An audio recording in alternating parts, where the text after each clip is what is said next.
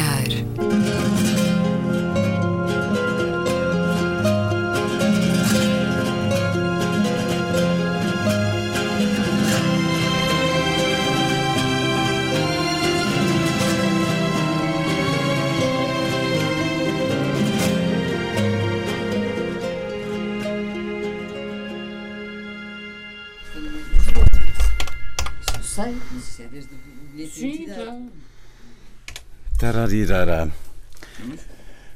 Bem-vindos a um certo olhar. É uma conversa na Antena 2 com Luísa Schmidt, António Araújo e Luís Caetano.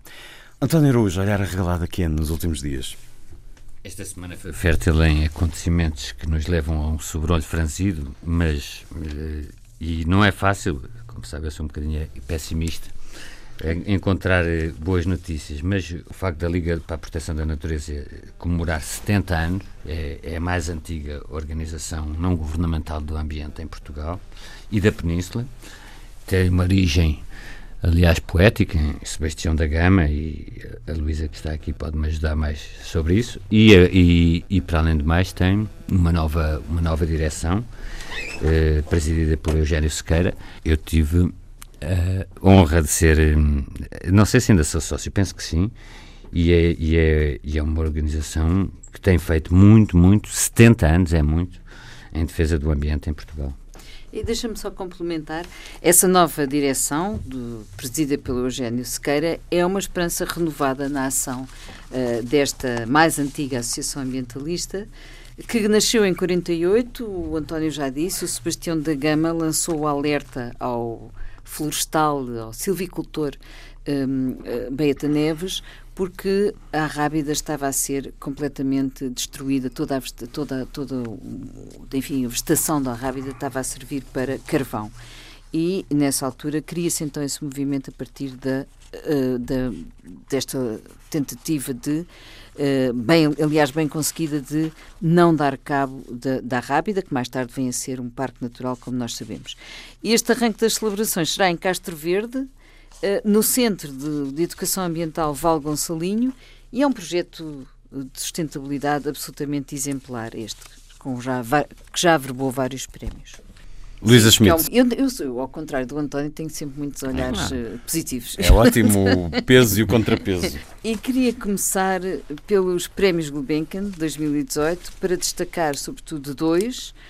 Um que é a Associação Cultural O Espaço do Tempo, um, uma obra muito interessante, cultural, eh, multidisciplinar, de residência e experimentação artística e de facto uma referência incontornável hoje em dia no campo das artes performativas, criada pelo bailarino e coreógrafo Rui Horta, eh, em Montemora Novo, como eu dizia. Portanto, eu acho que isto, esta, eu conheço bem, já lá fui a, a conferências, já lá estive em conversas, já lá estive em trabalhos, e, e é notável a maneira como o Rui Horta saiu da sua carreira internacional, saiu não, ele veio para aqui e trouxe a sua carreira internacional para Montemora Novo por opção, Hum, na altura vivia em Berlim.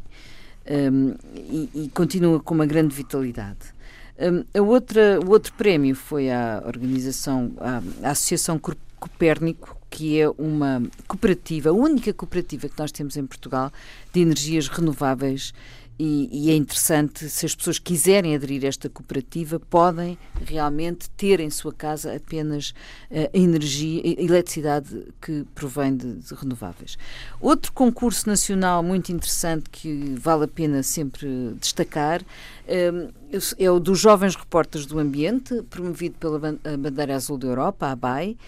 E este concurso, este ano, teve 275 trabalhos dos jovens e, adolescentes das escolas eh, básicas e secundárias e criou mais um prémio, portanto, começou por ser o audiovisual, eh, mas agora tem um prémio para artigos, para fotoreportagem, para vídeos, para vídeos e eh, vídeos reportagens e campanhas de sensibilização.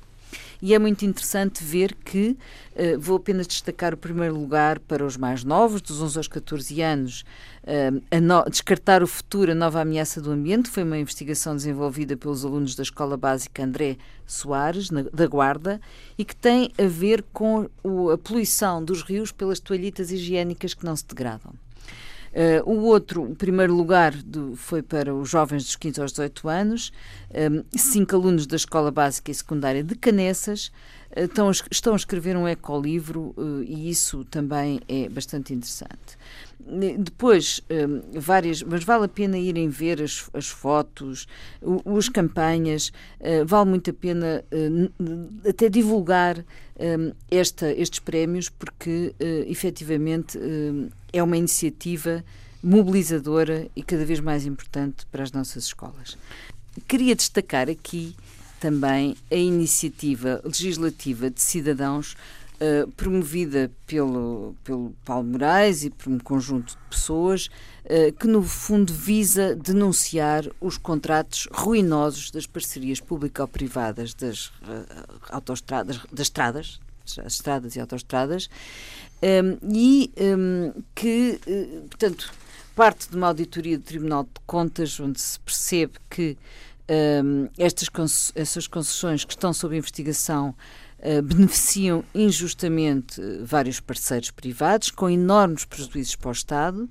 Uh, e com rendas excessivas continuam a ser pagas, e, portanto, estas 21 parcerias público-privadas rodoviárias que estão em vigor têm um valor de 5.500 milhões de euros, um, ehm, que é calculado pelo Eurostat, portanto, nem sequer são eles que, que calculam, e, e estas, por estas concessões que valem os tais 5.500 milhões de euros, o governo português propõe-se a pagar até ao fim do período dos contratos 18 mil milhões de euros.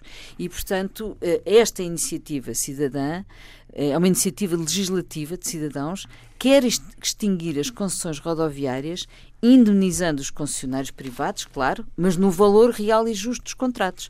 E, e, e as, pelas contas que fazem, a extinção destes contratos, uh, mesmo com a salvaguarda dos direitos dos concessionários não é, e com uma indemnização justa, permitirá poupar pelo menos 11 mil milhões de euros ao Estado, ou seja, a todos nós.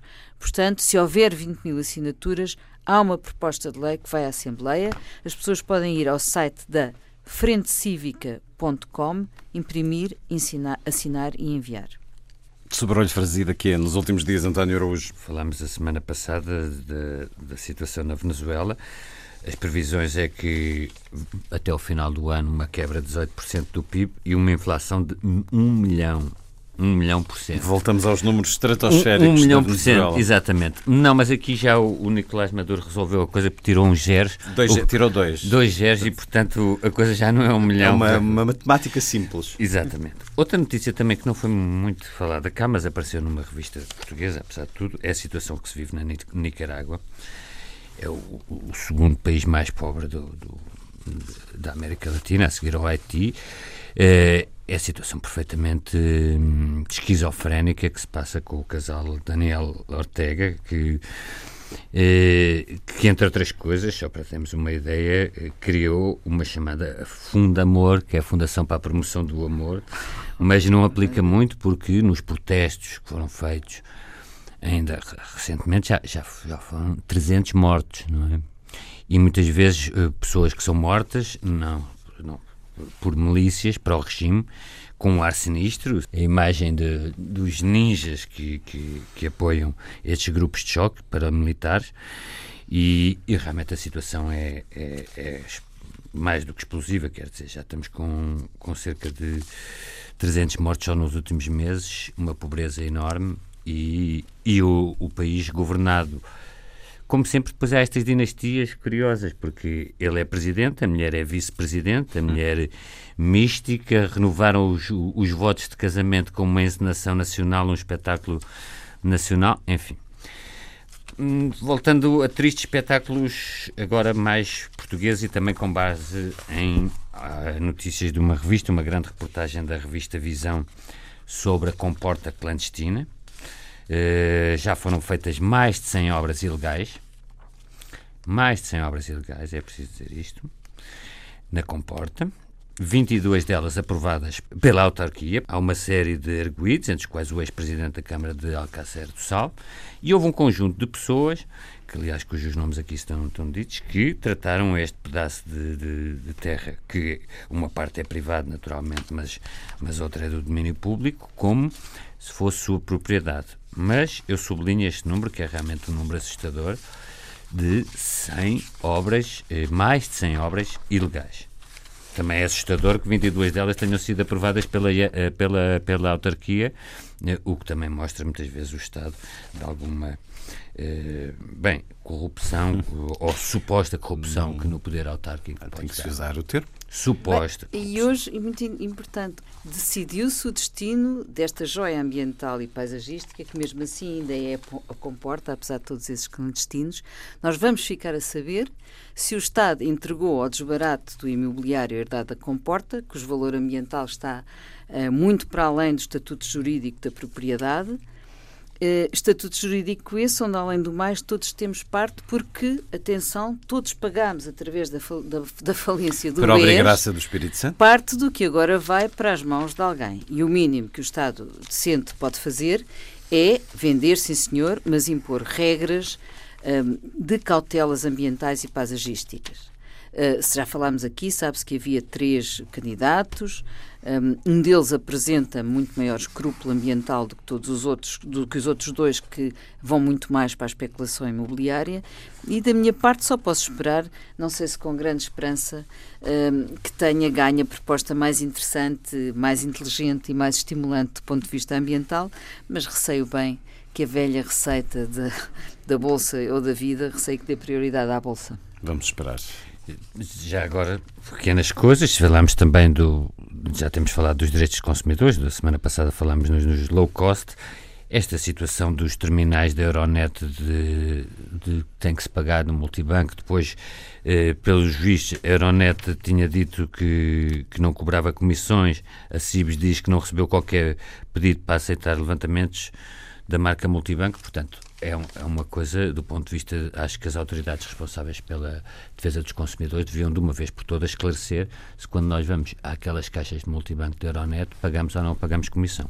Se for a Espanha, Bem, uh, é sempre avisado, que põe. É avisado imediato. É avisado no próprio que vai, aqui não. Portanto, o mínimo que se pode dizer é, é, é, é que isso seja avisado. Por outro lado, e desculpe lá a minha onda de pessimismo, reuni uma série de notícias das últimas semanas sobre eh, financiamentos partidários. Eh, no, já, já há algum tempo, a, a, Assembleia perdoou uma série de dívidas aos, aos, partidos, portanto, confirmou ao Jornal Sol que chegou a acordo dos partidos e, e, e, e uma série de multas não foram pagas. O Tribunal Constitucional deixou prescrever também uma série de multas passadas a, a partidos políticos. Sete partidos políticos têm dívidas de 4, 47 milhões de euros. PSD, PS, Bloco de Esquerda, CDS, PP, PC, P, Verdes e PAN, portanto, se quisermos quase todos, aumentaram em 48% o passivo, portanto é um bocadinho estranho. Como é que estes partidos, e no fundo estou aqui a enumerá-los todos... Mas estamos aqui a falar de valores diferenciados, Sim, claro, meu amigo. Quem é que deve mais, quem é que deve menos. Mas o que eu quero dizer mas... é que numa altura destas aumentaram o seu passivo... Se calhar alguns 2000... devem pouco e outros devem muito. Claro, mas aumentaram o seu passivo do 48% portanto, quase metade do aumento passivo só em 2017. Porque, claro, se houver depois perdões e aqueles regimes, eh, eh, perdões, prescrições, etc., os partidos podem alegremente eh, aumentar os seus passivos porque sabem que depois não vão ter que pagar. Mas eh, talvez o meu sobrolho Francisco, depois acho que, que se tivermos tempo ainda vamos falar aí de um, de um novo académico historiador de um, de um vereador uh, da Câmara Municipal de Lisboa, que no fundo foi um dos principais, um dos principais rostos contra a especulação imobiliária e ao mesmo tempo comprou um prédio à Segurança Social, fez obras, fez com que as pessoas de lá saíssem negociando, ainda acho que há, que há um restaurante que lá tem um contencioso, há uma pessoa que ainda lá continua, e propôs vendê-lo numa imobiliária de luxo 17 vezes mais. Isto é, portou-se como um especulador imobiliário, aqui aquele próprio como Está um a falar de Ricardo Robles, eleito pelo Bloco de Esquerda e que fez uh, acordos por... vários com o Presidente da autarquia. E, portanto, acho que é, é algo que, que é, é, insultuoso para as pessoas que o elegeram uh, em nome de um programa de combate à, à especulação imobiliária. Porque, como sabe, havia aquela frase, ganhar dinheiro é bom. Mas essa frase foi dita por Richard Nixon, não foi dita por, propriamente, que é um dick. A frase ganhar dinheiro é bom e não critico quem queira ganhar dinheiro. O que posso Sim, criticar a ideia é... que, que a o- esquerda tem que ser Não, pobre. não, não, não é nada disso. Agora, o que eu acho é que não podes fazer um- uma candidatura e ter como bandeira Sim. o combate à especulação e contra a desertificação do centro, do centro e comprares uma casa em Alfama, negociares que as pessoas saiam e vendê-la depois 17 vezes mais caro. Enfim, mas... eh, Ele diz que uma das pessoas tem um contrato para ficar lá durante oito anos. Sim, com uma claro, e as mensalidade- outras? Com uma mensalidade de 170 euros. Claro. Acho que está bem, por eh, notícias negativas. Tivemos desde a Venezuela à Nicarágua, para acabamos em... Demos a volta ao mundo. Luísa Comporta. Schmidt, o teu sobrolho franzido da semana. E eu vou para o Círculo Polar Ártico. mais uma vez aquelas alterações- especulação imobiliária. Ma- Mais é? uma vez aquelas alterações climáticas que o Presidente dos Estados Unidos da América nega que existem hum, e que o deixa imperturbado em políticas que, que, no fundo as agravam, não é? Eis que, infelizmente, mega incêndios deflagram. Hum, na Suécia, eu estava a ler hoje no Guardian, 11 incêndios no ciclo polar ártico, não é só a Suécia, é a Noruega e a Finlândia. Uh, no estado da Califórnia, que está desde 13 de julho em alerta com gravidade, com enorme gravidade de incêndio e que já, onde já o Parque de, Yosemite, o mítico Parque de Yosemite já ardeu um, em 150 km quadrados uh, das áreas, as suas áreas florestais e até já está encerrado para proteger os visitantes dos fumos. Uh, e, e depois, claro, a questão gravíssima e dramática, tragédia que aconteceu na Grécia. Eh, Mas para além da triste repetição desta gravíssima catástrofe ambiental, eh, acho que devemos sublinhar que, ao contrário, mesmo assim, do que se passou nestes países, do, que se está a passar e do que se passou nestes países nórdicos, um, o que se passou na Grécia é completamente diferente porque já morreram mais de 80 pessoas, mais de 200 feridos, centenas de desaparecidos. Eh, E isso hum, aponta para um facto que nós, infelizmente, conhecemos bem demais e que tem a ver com, por um lado, a falta de meios, eh, políticas de prevenção que não, não existiram, hum, eh, eh, o depauperamento do próprio Estado, mas, por outro lado, muito importante, o desordenamento do território e o desordenamento florestal. Bom, e Aí que temos parece, isso em comum. houve também um plano assassino de fogo posto. Além disso, Segundo pronto, começa, mas, mas, o além disso é mas- muito importante, não, porque se não, não fosse isso, não comparar, acontecia. mas o plano, um plano de, de- de incêndio, plano criminoso, isso aí pode haver em todos estes países. E o há. que eu estou a dizer é que as consequências sobre as pessoas é que são diferentes. E isso tem a ver, de facto, com a falta de prevenção, a falta de meios e, sobretudo, com o desordenamento. Porque nós vimos casas no meio das florestas sem nenhum cuidado, quer dizer, e isso não se verifica nestes outros países, onde além do mais há toda uma preparação para acudir às pessoas e para pre- precaver estas situações, de modo a que pelo menos não haja vítimas mortais, como infelizmente aconteceu na Grécia e o ano passado eh, aconteceu em Portugal. Hum, O e este, o e este Tsipras assumiu a responsabilidade Sim. política porque o- houve um ministro que começou a ocupar um bocadinho a construção, mas por acaso ele hoje teve uma intervenção com- digna e, e assumiu a, a- a responsabilidade política de- de- de- Não, é que são desgraças que estão ligadas por alguma. Uma desgraça nunca vem só. E estas ligra- desgraças estão ligadas por qualquer coisa, essa que aconteceu na Grécia e cá, e é sobre essa qualquer coisa que as liga que é preciso pensar e operar mudanças. E isto. hum, é, é- é- há aqui uma analogia entre Portugal e Grécia eh, neste aspecto. Outra, outra notícia, outra, outro sobrolho franzido tem a ver com uma notícia que a Global Witness, que é uma, uma, ONG uma organização britânica, eh, trouxe esta semana, fez saber esta semana. Eles fizeram contas e consideraram o ano 2017 o mais mortífero para os ambientalistas. Foram assassinados 197 um, heróicos combatentes por uma causa que pertence a toda a humanidade. Um, e, e, e, quer dizer, e, óbvio mando da cultura mafiosa de alguns grandes interesses que se instalaram em alguns países. O número é impressionante. E tem Um, foco, só no Brasil tem espera. O, o Brasil tá- está no top, com 46 assassinatos. Depois vem as Filipinas. Depois a Colômbia com 32, o México com 15 e o Congo com 13. E depois vários outros com menos pessoas. Portanto, há aqui uma óbvia ligação à questão da, da Amazónia e a transformação desta floresta tro- tropical em pastagem, em cultura de palma, em mineração, soja, etc. Um, mas, mas, mas, também há, noutro, também não foi só a Amazónia, portanto, como, como dissemos aqui, Filipinas, Congo, mas no fundo é todo o ser humano do planeta que estas mortes doem. Porque são, são, são militantes da paz. No fundo, estão a defender o futuro de todos nós, uh, desarmados, é? e são barbaramente assassinados. Uh, Espera-se que mais tarde ou mais cedo a justiça faça, traga qualquer, qualquer ordem sobre isto, espera-se não castigar, portanto, castigar a cadeia de, de, de cadeia de, de, culpados e de forças que sujam as mãos com estes crimes.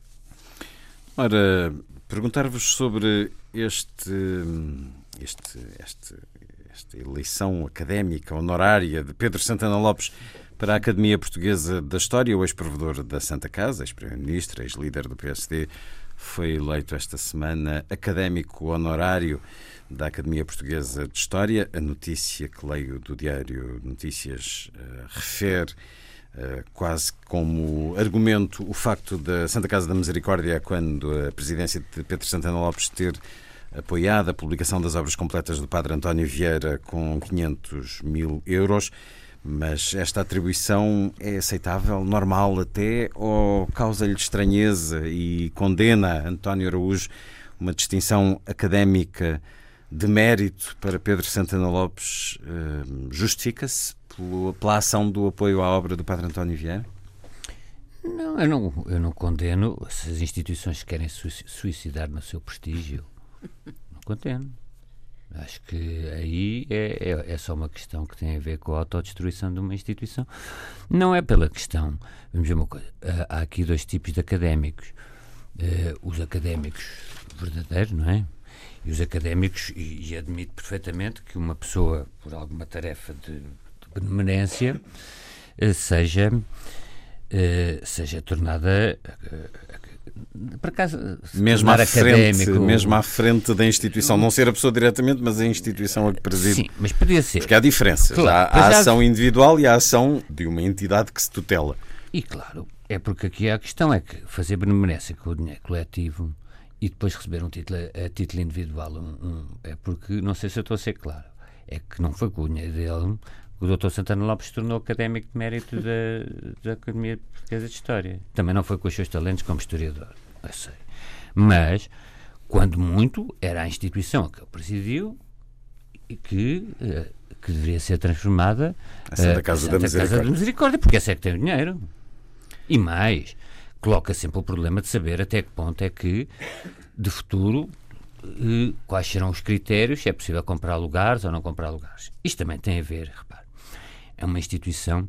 Na América, acho que a Academia tem cerca de 200, cá 460. O país, como é evidente, é, é, muito maior. Portugal do que a América, até do ponto de vista académico e tudo. A Academia Portanto, Portuguesa de é História é tem triste. 455 académicos. É, isso, é considerada é a mais antiga Academia Nacional, foi fundada em 1720. É mais numerosa, certamente. Pelo rei Dom João V e é presidido pela historiadora Manuela Mendonça. Pelo qual tenho a maior apreço. Agora, que é uma instituição que assim não se, quer dizer, criando casos desses não se prestigia, veja-se aliás o que disse e muito bem um grande académico, sim, o historiador Vitor Serrão, que porque depois apareceu a notícia que foi por unanimidade. Foi por unanimidade dos presentes, não foi por unanimidade dos 450 e de, dos presentes, foram 16 pessoas ou qualquer coisa. E, pelos vistos, isto provocou um grande mal-estar no, no seio de alguns académicos, que também, acho, que se acham que, que, também há no apelo que se vão embora, mas eh, se calhar deveriam eh, questionar eh, a sua a continuidade E deveriam ter estado presentes já agora, na votação.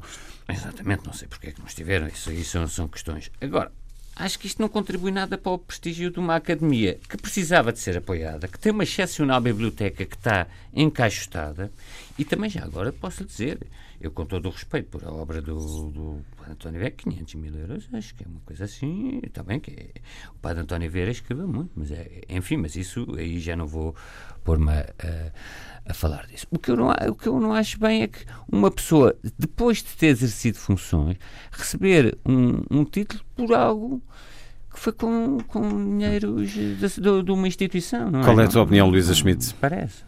Bem, quem, quem ouça a notícia de repente dá a impressão que a Academia de História considerou Santana Lopes um grande historiador. Não, não é o caso. não, o que fez foi homenagear Mas isto é quem ajudou. season, é? também Quem ajudou. Isto é, é um bocadinho comparável É, a- não, não, às mas- atribuições honoris causa, que muitas vezes acontece dar-se é- a políticos que, sei lá, que Barroso deve ter eh, uma dúzia de honoris não, causa. não é diferente. O honoris causa é diferente. O que eles fizeram foi homenagear quem ajudou.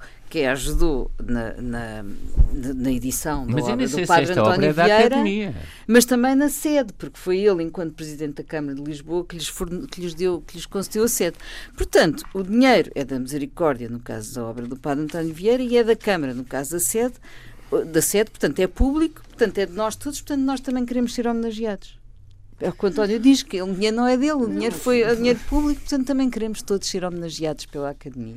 Pois eu, eu não, não sei. É, é, é quase do género. Há bocado a Luísa falava do prémio Gulbenkian.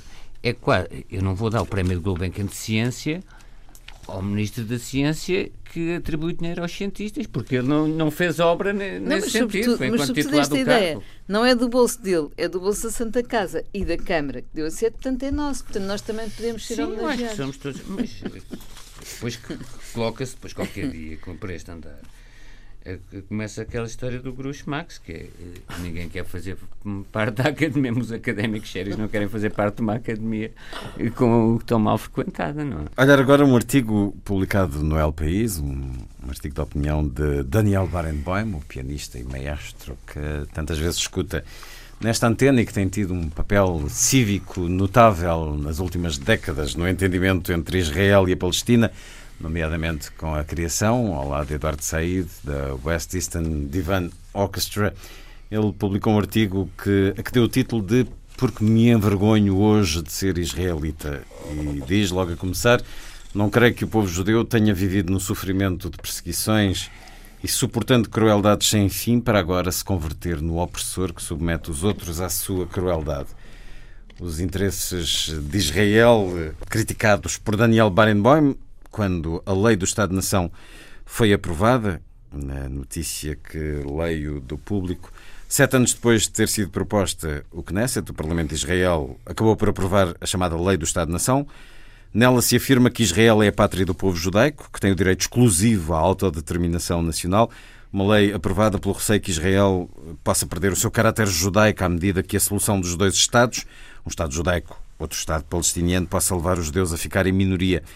Os palestinianos são 20% da população que vive no Estado de Israel e 50% da população que vive entre o Rio Jordão e o Mediterrâneo, ou seja, no território correspondente a Israel e os territórios ocupados da Cisjordânia e da faixa de Gaza. Aparentemente, até as organizações judaicas norte-americanas, que têm muito poder e que ajudaram a eleição de Donald Trump, se manifestaram contra esta lei, pedindo a sua não aprovação. Hum, No artigo de Daniel Barenboim, ainda, os pais fundadores do Estado de Israel, que afirmaram na declaração ver no princípio da igualdade a pedra angular da sociedade que estavam a construir, hum, o compromisso de procurar a paz e as boas relações com todos os países e os povos vizinhos. Porque me envergonho hoje de ser israelita. Este título de Daniel Barenboim precisa de ser eh, repetido por outros eh, no que está a acontecer em Israel, cada vez a afirmar-se mais como um polo de discriminação, aquilo a que muitos chamam de um novo apartheid que está a acontecer em Israel, António. Eh, eu não queria fixar muito no artigo do Barenboim, eu por acaso li, eh, até porque, depois, eh, porque é um artigo bombástico e de certa forma provocatório. Quando eu digo provocatório é Sentido. de- deliberadamente, exatamente, é como o Jacuzzi do Sol. Eh, Quando eu digo provocatório é deliberadamente polémico e para ser forte, e nesse aspecto conseguiu. Nem vou, digamos, denegrir, é dizer que é um self-hating Jew, que também é uma forma de, muitas vezes, de, de, de apreciar o, o, o- quem é crítico da política de Estado de Israel, dizer que é um self-hating Jew, um judeu que se odeia a si próprio. Mas, olha, nem por acaso eu ontem. adequa, Não, não é? Não, não, não, eu sei que não, mas sabe que muitas vezes Bem, há uma das a formas. retórica da ofensa é Quando a- infinita, Não, não, mas conhece essa expressão, self-hating Jew. como É há muitas outras. Claro, mas é uma, uma Mas é coisa que muito neste utilizada. caso é gratuita. Sim, Sim, sim. claro, que, claro que sim. Por isso mesmo é que eu disse que não ia comentar. Mas por acaso, nem, nem de propósito, ontem li um livro, pequeno, um livro extraordinário, do Jean Mauriac, é o filho do François Mauriac, chamado La Mort de Gaulle. que é os últimos meses, bem, sim, meses de, de, vida do De Gaulle, depois dele sair, e, e, ele, já na altura, uh, o, o, De Gaulle tem uma, uma, umas frases muito interessantes, que agora não consigo reproduzir de memória, sobre os riscos que alguma política de Israel estava a levar para que Israel perdesse. Não é a adesão dos povos limítrofes, porque isso nunca teve. Claro. Como sabem, Israel, no dia em que, foi, em que se declarou independente, foi invadido por cinco exércitos. Não. É a fragmentação, é a fratura que isto cria no, no seio da própria sociedade israelita. Portanto, para além da questão que se pode considerar identitária ou quase racista do confronto com os palestinianos, esta questão, até do ponto de vista pragmático e liberal, é esta política é, assim, eu não gosto muito dessa expressão, mas é estúpida, porque vai abrir uma fratura muito grande. Mas acha que vai abrir? Porque diz que isto é exatamente com intuitos eleitoralistas, ou seja, como não, se a maioria claro. da sociedade Sim, não, não, aprovasse. Claro, eu também não sei os Portanto, níveis, não sei os níveis de radicalização. O, sei, o que sei é que houve, há uma forte tradição, até do ponto de vista de direitos humanos, feita pelo Supremo Tribunal no tempo de um grande homem chamado Ehud Barak, em Israel, e até do ponto de vista do alargamento do conceito do que é que era ser judeu e das nacionalidades e tudo, e que essa semente de liberalismo ainda existe numa parcela da sociedade hum, hum, eh, israelita muito forte, que é uma sociedade, como sabe, até bastante secularizada em, em, em alguns aspectos. Portanto, se calhar Israel está um bocadinho parecido com o, os Estados Unidos de Trump agora, que é terem uma série de elites intelectuais, os Estados Unidos nas duas costas, os, os, Israel tem o Amos Oz, tem o Barenboim, etc, etc, e tem uma população que está cada vez mais radicalizada. Agora, eu não me parece, porque não vejo nenhum motivo, eu um pouco conheço da situação israelita, para perceber qual é a adesão que isto vai mobilizar ou vai suscitar no seio da sociedade israelita. Mas acha que se suscitasse contestação e crítica que teria sido aprovado? Não, esta lei tem muito tempo de, de gestação, não, não pois, mas, Não, se, se, isto fosse provocar convulsões sociais, o governo não teria aprovado, o Parlamento não, não, não teria, teria aprovado. Então, mas quer dizer, parece que não, se eu não conheço o Netanyahu, como não. Mas atenção. Eh, eh, ele, eh, isto foi aprovado porque tem o apoio da maioria da população. Isto foi aprovado porque tem 56% a maioria, do Parlamento. A maioria. Sim, mas há 54, há 46 que estão contra. Não, isto, estava, isto, infelizmente, para pessoas que normalmente, como é o meu caso, tentem defender até o lugar do Estado de Israel e a posição, infelizmente o governo de Israel tem-nos dado cada vez menos razões e menos possibilidades de conseguir Mas continua a ter o apoio para incentivar novas medidas. Depois da Embaixada em Jerusalém, esta lei segregacionista. Ou seja, há costas largas, Trump protege. E há, apoios. e há apoios um pouco por todo o mundo e, e, não se vê crítica. Este artigo de Barenboim é uma afirmação, mas é de um homem, não se vê os Estados. Mas a... não é um homem qualquer, deixa-me falar não desse é homem. homem. Qualquer, não, mas é muito interessante. Para a maioria das pessoas o, nem o é David Barenboim tem tido um papel absolutamente exemplar e notável, como aliás tu bem sabes, Luís, não é? Criou uma orquestra mista entre israel, com israelitas, com palestinianos. Inúmeras ações de uh, entendimento. To, foi tocar Wagner a Tel Aviv, sim. não é? Uh, uh, sim, que é, que é, muito importante. Quer dizer, Eu conseguiu, sei. tem trabalhado na, na cicatrização da memória. E na construção da paz. Ele é um construtor da paz e isso é, é muito. Esse percurso até lhe, já lhe devia ter valido, se calhar, um Nobel. Sim. Hum, Portanto, Por isso usa, a necessidade que ele, ele tem de dizer isto. E ele usa a cultura para emendar as crueldades da história. Isto é notável, quer dizer, e esta, esta ideia um, da grande orquestra totalmente cosmopolita é extraordinária. E, aliás, nós devíamos olhar para a, para a constituição das orquestras como um exemplo de cosmopolitismo. Hum, a música é a linguagem universal e o cosmopolitismo destas que as orquestras manifestam.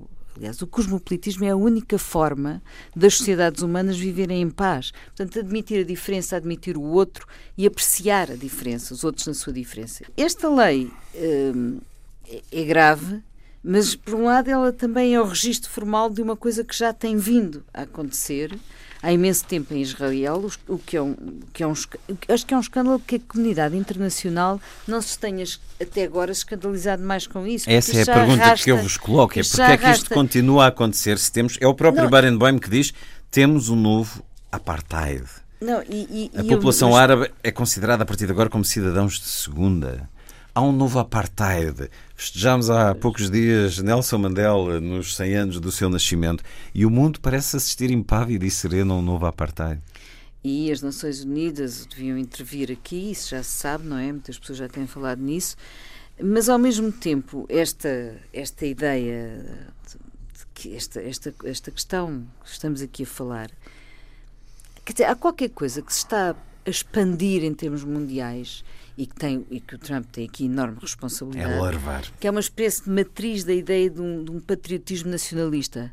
Uh, eu sou patriota, mas não sou nacionalista.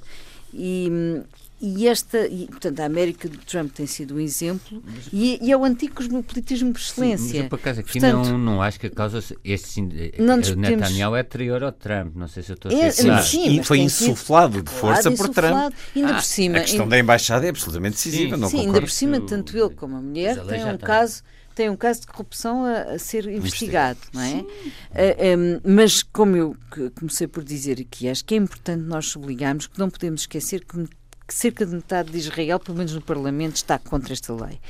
E este governo de Netanyahu é, de facto, um, tem sido uma usurpação do país e uma arrematação da democracia israelita por um grupo radical, com o apoio dos Estados Unidos, claramente, mas nós temos que distinguir uma coisa é Israel, outra é este Sempre governo atual. Disso. Já falámos mas disso, aqui é? a política de Netanyahu e... corre o risco de transformar na eh, o, o, Estado de Israel num Estado pária. É Mas quando o António diz Sim. isso, onde é que está isso? Onde é que está a ser um Estado pária neste momento? Uh, Luís acabou de dizer que a comunidade internacional não se manifestou. Não se vê manifestações internas em Israel. Onde é que está essa convulsão provocada por esta lei? Internamente tem havido artigos contra, não é? Caramba, isso aí aparece. não é uma ditadura ainda. Sim, e por isso há muita Portanto, gente, há artigos de opinião há gente alertada. Mas são perseguidos aqueles que o afirmam, como muitos intelectuais já o testemunharam. Por isso a questão é essa, é onde é que está a contestação? E mesmo os grupos judaicos, como tu acabaste de dizer, nos Estados Unidos da América, não é? Que também têm protestado contra esta lei. Uh, portanto, há, há, uma massa grande que tem uma, um pensamento e uma atitude, uma atitude, incrivelmente mais humana e aberta dentro do, de Israel e também fora, como essas comunidades. Portanto, agora há uma, há uma, há uma linha geral, há uma, há uma uma, uma, endemia, não é? Que se está a expandir nesta matriz de ideia que, no fundo, está a ser apoiada pelo Trump e, pelo, e por outros governos, uh, infelizmente, alguns governos europeus. Vamos a outras endemias. Vamos a um dos gestos mais nostálgicos que se fazem no YouTube, que é ir ver genéricos de séries da nossa juventude ou infância. Vamos aqui escutar com uma música um pouco rofanha como era o genérico da série Uma Casa na Pradaria, que muitos de nós vimos lá para finais dos anos 70.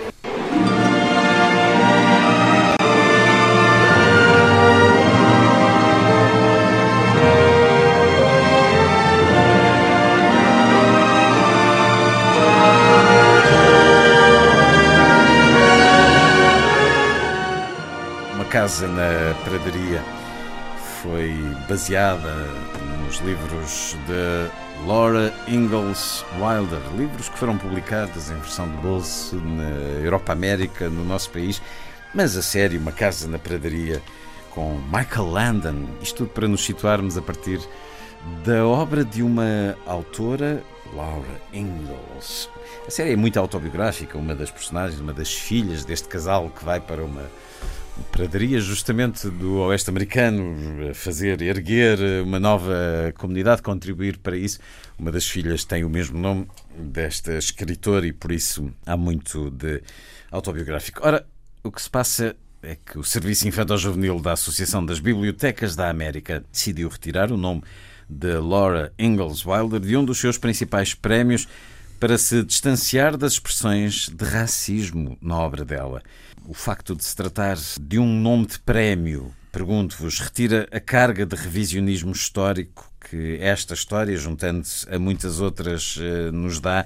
É muito diferente, por exemplo, do julgamento de conteúdo na Bélgica há alguns anos do Tintin no Congo, cuja intenção era proibir a venda e não foi uh, aprovada pelo Tribunal. Isto é compreensível, diz-nos a notícia que uh, o prémio se passa a chamar legado de literatura infantil. Portanto, Laura Ingalls Wilder, por causa das suas expressões que tinham a ver com os índios, com algumas formas mais depreciativas de se referir eh, aos nativos norte-americanos, é compreensível ou faz parte de um certo absurdo que vai graçando no politicamente correto de hoje, Luísa Schmidt?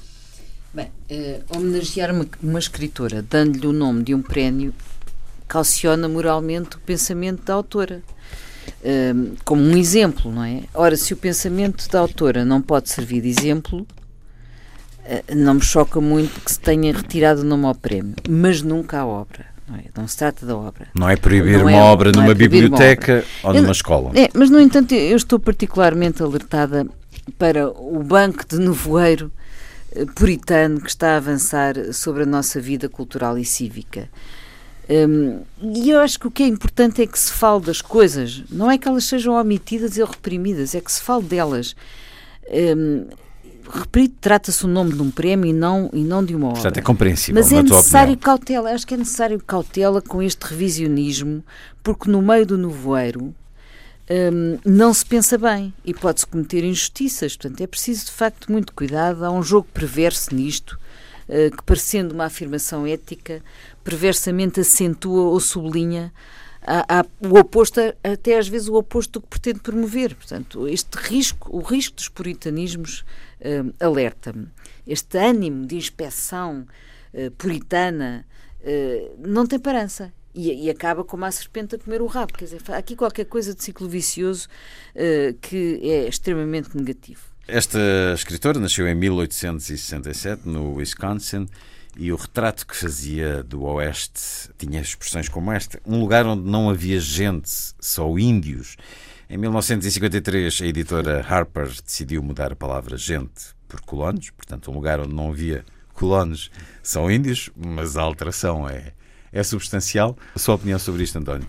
Eu acho que este este género de coisas está a introduzir uma polarização hum. e um nível de conflitualidade nas sociedades que, como diz a Luísa, não sabemos onde é que vamos parar, porque isto, eh, repare, eu fico um bocadinho impressionado. Falou há bocado do Tintin no Congo que o, o Luís entre numa livraria nos Estados Unidos e possa comprar as 50 sombras, ou porque eles são muito liberais nesse aspecto, ou literatura pornográfica, e se quiser comprar o Tintin no Congo, tem, está numa secção para adultos traseiras. e com dentro de um, de um, plástico, etc, etc. Mais do que isso, se eu quiser comprar a primeira edição do Tintin no Congo, até para lhe fazer uma crítica de conteúdo, etc, claro, não está. É, é interessante, é, é, é, a maneira como se lê os livros Exatamente. Também. Portanto, eu tirar o nome do prémio a tudo, o que eu acho é Também péssimo. compreendo que se tire o nome do prémio. Não, não, não? Compreendo, não compreendo no sentido, não compreendo por essa razão, porque pois, é, é. o facto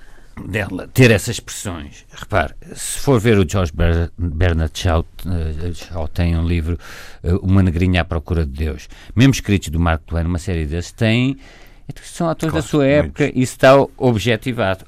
Ainda agora, por exemplo, o Joseph Conrad, o homem que tem o coração das trevas, quer dizer, um, que é um libelo de, de, contra o rei Leopoldo, não é? é o nosso trono tem esses livros. Mas se for ver a, a análise dessa obra, é uma coisa que agora me está interessado, estou a escrever sobre um texto do Mark Twain sobre o rei Leopoldo, precisamente, o solilóquio do rei Leopoldo. Mas mesmo autores contemporâneos ou, ou, investigadores contemporâneos dizem que o Conrad era racista. Era racista, era racista à sua maneira, não é? A maneira de, mas, eh, por um lado, era racista aos nossos olhos, mas para o século XIX era um homem de um grande avanço a ponto de criticar a, eh, a barbárie que foi perpetrada no Congo pelo rei Leopoldo, como, como conhece, aquelas coisas todas e que foram anunciadas pelo. Até há um livro recente do, do Vargas Llosa sobre isso, etc.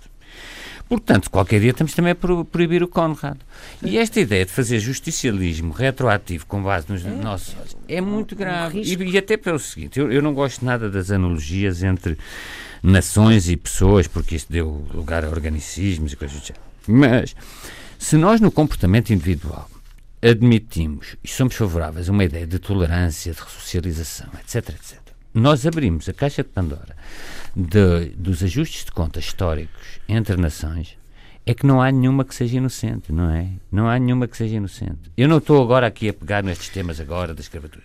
O que eu estou a dizer é, edite-se uh, a Casa na Pradaria, edite-se as Mulherzinhas, com esta edição já, já mais sanitarizada, ou façam-se edições comentadas, o que não se pode é porque de, de, tirar, eu acho, tirar o nome ao prémio, a, a proibir que os livros circulem, quando os livros circulam, são é, proibidos de circular, ainda é um grande passo ou não? É um grande não, passo. Mas é um que é- passo é, que não está é muito longe. Mas, na sua opinião, Vejam, o nome exemplo, do prémio devia manter-se. É, é diferente. Uh, o prémio cauciona moralmente o pensamento da autora que, não segundo eles, não pode servir Não é um não, pensamento, é, é, uma é, ficção. É figura, figura Mesmo da autora. que seja autobiográfico, é, ficcionado. Pronto, pode, não, não é exemplo. Sim, mas, portanto, mas quer dizer. Estou de acordo contigo, já nunca há obra. Isso é completamente diferente. O prémio Essa de Queiroz, não podia haver um prémio Essa de Queiroz, mas, porque ainda há pouco saiu um artigo sobre o, o Essa de Queiroz. Mas, quer dizer, tinha eu, lives racistas. Quando se diz lives racistas, aos nossos como é evidente. Então, é, quando ele, quando nós dizemos é... que Portugal é um país de cafres, também já estamos aqui num, num, num registro racista. Portanto, é um jogo perverso nisto. É, é, é que aqui, e, e, para além de mais, isto é de um intelectualismo uh, que as pessoas parecem que não têm se voltássemos ao Tintim, qualquer dia vamos ter as feministas radicais a querer também acabar com o Tintim. Porque repara claro, que as mulheres no Tintim. Mas não existem. Uh, uh, não existem. Aliás, são, uma ou são histéricas ou são criadas. Há uma, há uma ou tese são histéricas ou são criadas. Mas há uma tese até está cá publicada, um livro muito fraco, é? chamado A Invisibilidade do Género Feminino na obra Tintim. Está cá publicada uma tese. Mas é interessante. Claro Eu acho que, que os sim. livros pode-se analisar e desmontar o Tintim. Mas ele tem que continuar e podem vir os ciganos é? protestar contra os estereótipos. Claro, na Casta Fiore e tudo Então e o, e o Oliveira da Figueira? os portugueses insurgem-se contra a RG. Vamos lá aqui nos minutos que nos faltam olhar a vida eterna. A propósito de um artigo muito interessante no The Guardian esta semana do filósofo inglês Julian Baggini, que tem por título Memorando para aqueles que procuram viver para sempre. A vida eterna pode ser mortalmente monótona, diz Baggini. É ótimo cada vez mais eh, de entre nós cheguem aos 100 anos, mas esse sonho transhumanista da imortalidade trai a essência do que é ser-se humano. Em 1983, a rainha mandou 3 mil telegramas de felicitações a centenários. Em 2016, enviou 14.500. Uma em cada três crianças que nasceu nesse ano de 2016 deverá chegar a uma idade com três algarismos. Continuando o artigo, numa tradução muito sucinta, cientistas procuram esse problema do envelhecimento do corpo, outros procuram formas alternativas da mente continuar, de permanência digital, de realidade virtual até, em que se possa transferir a nossa consciência. Os seres humanos são mortais e por isso estas ideias uh, são questionáveis.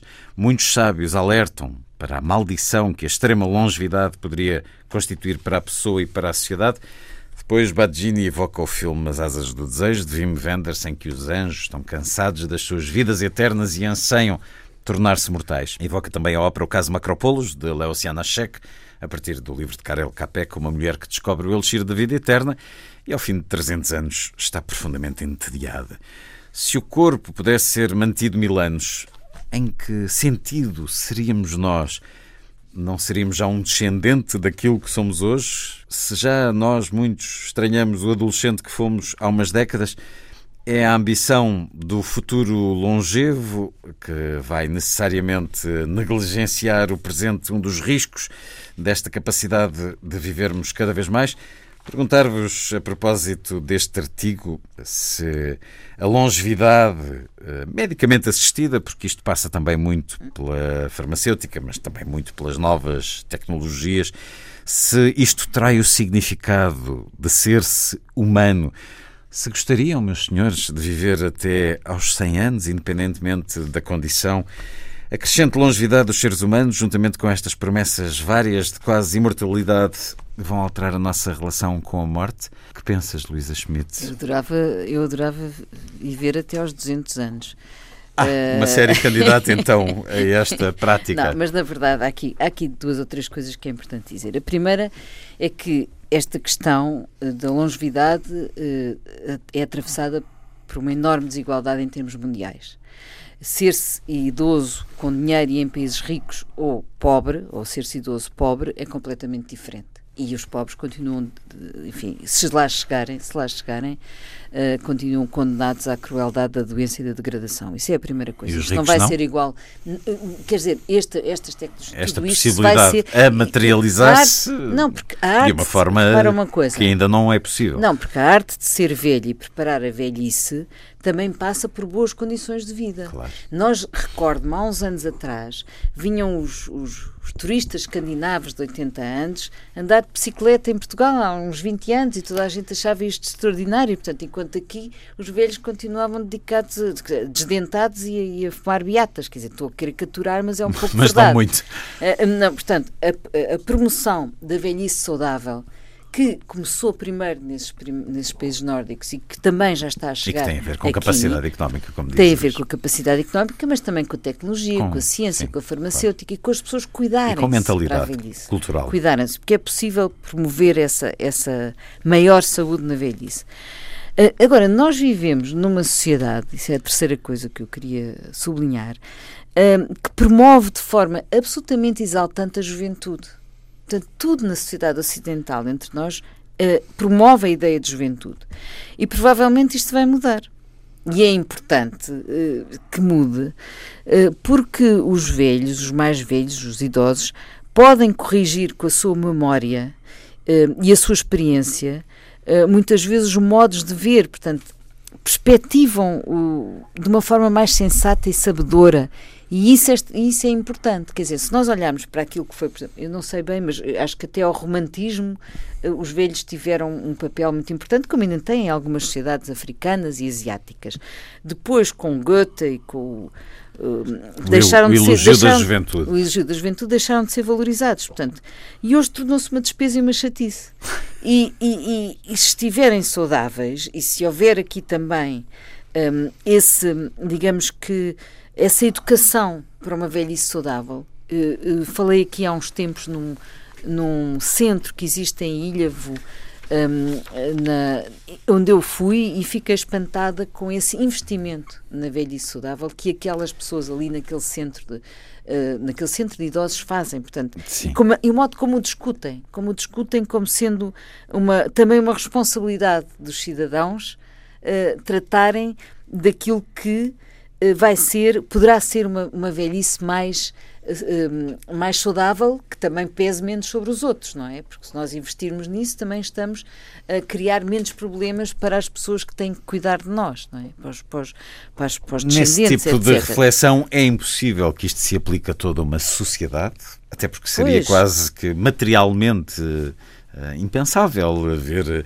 uh, fontes de alimentação, as estruturas de acolhimento para uma população que, que deixava de morrer, isto quase pensando Pois, no romance isto- de Saramago, o que não impede que gostasses de viver até aos 200 anos. Sim, mas eu alertei logo para a questão da desigualdade aqui, que acho que é muito importante. Agora, o papel dos velhos na própria educação dos mais novos e essa perspectiva sensata da memória e da sabedoria pode e deve ser muito mais valorizado. Também gostava de viver até aos 200 anos, António. Esta questão de imaginarmos que a vida é mais do que o caráter transitório que este artigo, no fundo, diz, é um risco para saber viver o presente?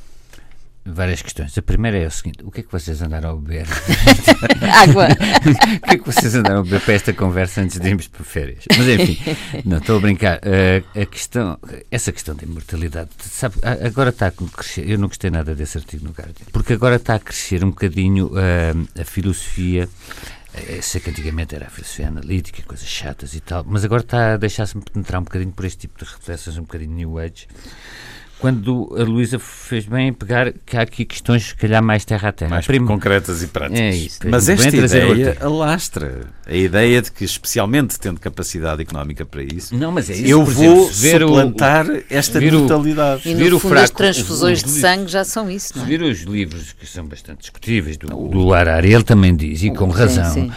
Ele que o grande problema que se vai passar, e já falámos aqui também até de- de- dos tratamentos do cancro e das coisas do género, é o risco de reprodução da desigualdade social Exponencial. exponenciada com o acesso eh, às biotecnologias e às novas possibilidades médicas.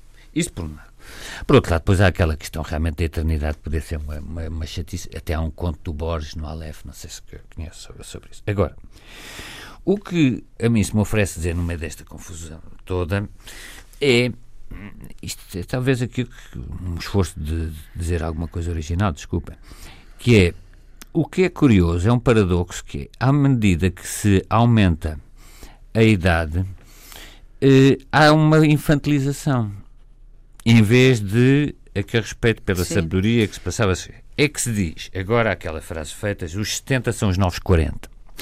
Essa ainda não tinha ouvido, apesar de tudo. Não se diz. Os, os 70. Os, anos, acho, que havia os 60. Atrás, Pronto, Sim, quer, quer dizer, os 60 são os novos. 40 anos era já estar. Claro, quase... mas repara que os 20 são os antigos 10. um miúdo hoje de 20 anos comporta-se como aqui há uns tempos. Eu também não sou aquele saudosista do passado que, que, quando se andava os estudantes de liceu. Eh, Camões tinham que andar de fato e gravata ou de gravata porque os reitores eram muito. Mas é um facto que, curiosamente, à medida que aumentamos os anos, as pessoas estão mais infantilizadas. Nós vemos hoje um homem de 40, mas é natural, porque um homem de 40 hoje. Tem a ver com muitas circunstâncias. Os 40 sociais. são os 20 é antigamente. Mas agora estamos a falar também de uma coisa que é fisicamente uh, claro. a questão da, da longevidade. Portanto, é uma coisa técnica, também tem aqui uma componente científica claro. Até há uma coisa curiosa que falou do caso daí da, da, da rainha, mas há uma coisa que, que até é dita no, naqueles livros do Dave Draisma, que também anda um bocadinho nestas ondas e tal, que é, ele conta uma história que era os burgomestres na Holanda, os burgomestres lá numa cidade ou em todas, sempre que havia um centenário iam visitar as pessoas. E deixaram de fazer isso porque senão não faziam outra coisa senão andar a visitar centenários e, e tudo. Agora, o que a medicina ainda não conseguiu é, por um lado, o aumento da esperança de vida faz crescer, faz nascer doenças, sobretudo demências e tudo, associadas precisamente a esse aumento, e não conseguiu ainda prolongar a vida com um nível de qualidade, não apenas físico e que seja manter os órgãos em funcionamento, mas também mental. Com o todo social envolvente que a Luísa aqui bem, bem falou e com um risco curioso também outro paradoxo curioso que nós vivemos, que é quanto mais aumenta a esperança de vida, mais está a, crescer aquilo que alguns chamam o ageism, que é o idadismo, que é a discriminação contra a terceira idade precisamente por este mito da eterna juventude que, que, que, a Luísa. Mas isso poderá mudar, não é? Porque claro, um portanto, viver até aos 200 anos, tudo um bem, mas desde que os 200 anos sejam os novos 20. Sim, há aqui um Porque se os 200 anos são os 200 anos de antigamente. Aí é que é mais difícil. Se os 200 anos. Sim, fazemos como o Nicolás Maduro e tiramos uma. Agora, se os 200 anos são os 200 anos de antigamente, eu confesso que não tem muito jeito a pessoa viver com os 200 anos. Vamos às vossas sugestões para os próximos dias ou as próximas semanas? Luísa Olha, Schmidt. Já que estamos a falar da velhice de, já que estamos a falar da saúde, uh, eu proponho uma leitura. Um livro da Paula Branco chamado O Milagre das Abelhas, pela nossa saúde. Uh, onde se descreve os inúmeros, uh, as inúmeras capacidades que, uh, desde a geleia da abelha para o sistema imunitário até ao pólen, para tudo o que tem a ver com nossa saúde. A nossa saúde é das edições Colibri, portanto é uma boa leitura para férias e para preparar o inverno que aí vem. Leituras para férias também, António? Eu tenho, há um livro que é um clássico, não é um clássico em termos, não saiu há muitos, muitos anos, mas é o Pós-Guerra do Tony Judd, ainda agora saiu outro livro do Tony Judd, e como é um daqueles livros volumosos, as pessoas normalmente compram um livro para levar para férias e, portanto, para evitarem a literatura mais cor-de-rosa, que não. Este é um livro que se lê muito bem, é um livro que ele escreve extraordinariamente, faz uma síntese poderosíssima e extraordinária do que é que é o pós-guerra no mundo, em todo, todo o mundo, não, portanto, não é apenas eurocêntrico. Não recomendo de, de, para férias o Chalé da Memória e outros livros assim mais, mais pesados sobre a doença dele, Falando mas este de, é um grande. De uma doença incapacitante. Este sim é um grande livro, uh, pós-guerra de Tony Judd. Foi um certo olhar com Luísa Schmidt, António Araújo e Luís Caetano. E os desejos de uma excelente semana, boas férias, se for o caso.